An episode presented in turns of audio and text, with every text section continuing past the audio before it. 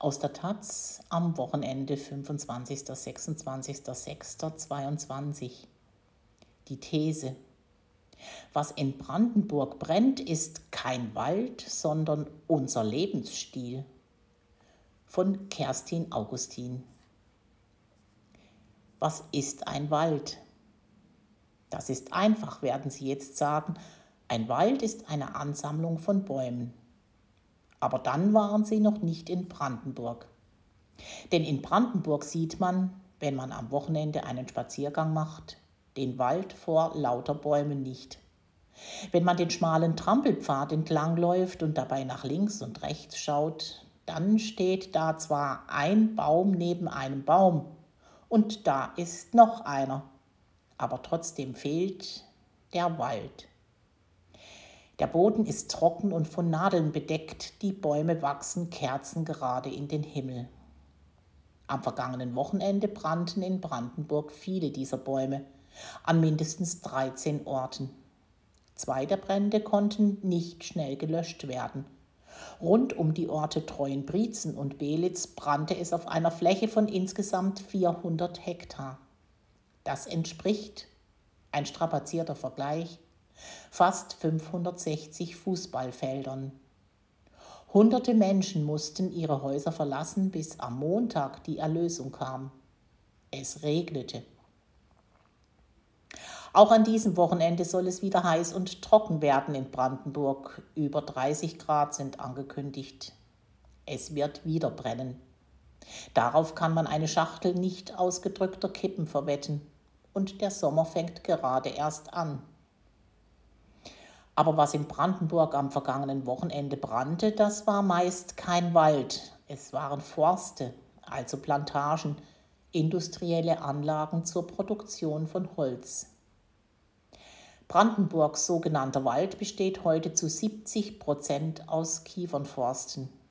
Kiefern wachsen gerade und schnell. Man kann sie wunderbar in eine Säge schieben und aus ihnen Bretter schneiden. Bretter, die man sich dann vor den Kopf nageln kann. Was man mit einem Kiefernbrett vorm Kopf dann nicht mehr sieht, dass Kiefern den Boden aussaugen, bis der Grundwasserspiegel sinkt. Irgendwoher muss das schnelle Wachstum ja kommen. Kiefernforste bilden auch keine gute Umgebung für andere Pflanzen und sie machen den märkischen Sand noch trockener. Trotzdem werden Waldbrände oft als gemeinschaftliches Schicksal verklärt wie eine Flut oder ein Tsunami und nicht als Nebenwirkung eines gefährlichen Industriezweigs, der Holzproduktion. Dabei sollte man daran erinnern, Kiefernforste sind meist in Privatbesitz, auch wenn sie teilweise kommunal bewirtschaftet werden. Sie dienen der Profitmaximierung die Kosten für den Einsatz von Feuerwehrleuten, die Schäden durch den Brand trägt die Gesellschaft. Das Muster ist bekannt. Gewinne werden privatisiert, Risiken vergemeinschaftet. Wenn am Wochenende ein Maisfeld oder eine Fabrikhalle gebrannt hätte, wäre der Aufschrei deutlich leiser. Man würde schneller fragen, wer für den Brand verantwortlich war warum der Betreiber der Fabrikhalle sich nicht um ausreichenden Brandschutz gekümmert hat. Der deutsche Wald dagegen bleibt in der öffentlichen Wahrnehmung ein Mythos. Dabei ist er auch eine Industrie. Wer ist dafür verantwortlich, dass der Wald, der kein Wald ist, brennt? Wie kann es sein, dass dort Kiefer neben Kiefer gepflanzt wird? Echte Mischwälder brennen nicht so schnell, Sie bleiben auch bei Hitze feucht und reduzieren die Umgebungstemperatur. Laubbäume sorgen dafür, dass der Boden um sie herum feucht bleibt. Hätte der Mensch nicht in den Wald eingegriffen, wäre Brandenburg heute von Mischwäldern bedeckt. Glauben Sie mir nicht?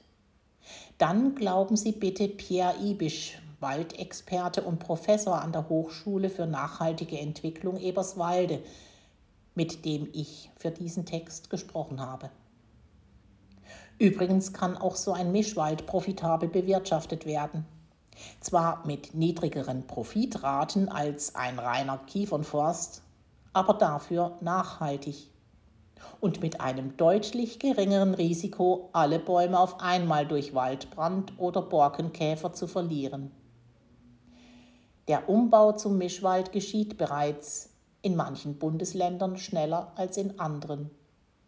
Wer durch den Wald läuft, sieht es schon, wenn hier und da kleine Eichen zwischen den hohen Kiefern wachsen. Nur der Umbau des Waldes geht viel zu langsam.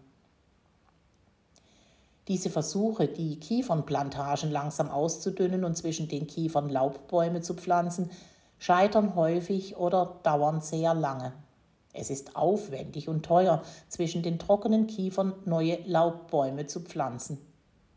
Die Brände vom Wochenende zeigen, der Umbau der Kiefernforste in echte Wälder muss schneller gehen. Entweder bauen wir freiwillig um oder die Erderhitzung erledigt das für uns mit allen damit verbundenen Gefahren. Könnte man nun so weit gehen und sagen, solange niemand zu Schaden kommt, ist es gut, wenn der Wald, der kein Wald ist, abbrennt? Dafür spricht, dass abgebrannte Bäume ein guter Nährboden sind. Nach dem Brand können Laubbäume auf einer großen Fläche wachsen. Forscher aus dem brandenburgischen Eberswalde haben nach Waldbränden im Jahr 2018 einen Teil der abgebrannten Fläche sich selbst überlassen und gewartet, was passiert. Von ganz allein wuchsen Birken und Pappeln, Moos und Pilze breiteten sich aus. Ein echter Wald eben. Pyrophob heißt das Projekt, feuerabweisend. Doch große Waldbrände wie am vergangenen Wochenende sind viel zu gefährlich, um sie sich zu wünschen, und sie setzen sehr viel CO2 frei. Die Forscher aus Eberswalde glauben aber, dass kontrollierte Brände am Waldboden durchaus helfen können, so wie es in der Heide und in Südeuropa längst üblich ist. Kontrollierte Brände entfernen Nadeln und schaffen gute Bedingungen, damit im Schatten der Kiefern schnell Laubbäume wachsen können und ein echter Wald entsteht. Und es gibt noch einen anderen Grund, warum es gut ist, wenn es in Brandenburg brennt. Und der hat nichts mit dem Wald und seiner Ökologie zu tun, sondern mit dem Bewusstsein. Das Leben der Menschen in Industrieländern basiert darauf, die Folgen des eigenen Lebensstils zu verdrängen und auszulagern. Externalisierung heißt das auf wissenschaftlich oder einen Buchtitel zum Thema zitierend, Neben uns die Sintflut.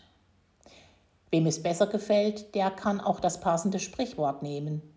Aus den Augen, aus dem Sinn. Diese Methode war lange erfolgreich.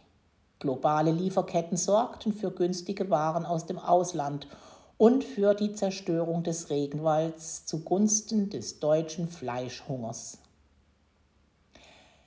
Was da also in Brandenburg brennt, ist nicht nur ein Wald, der keiner ist, sondern auch unsere Normalität.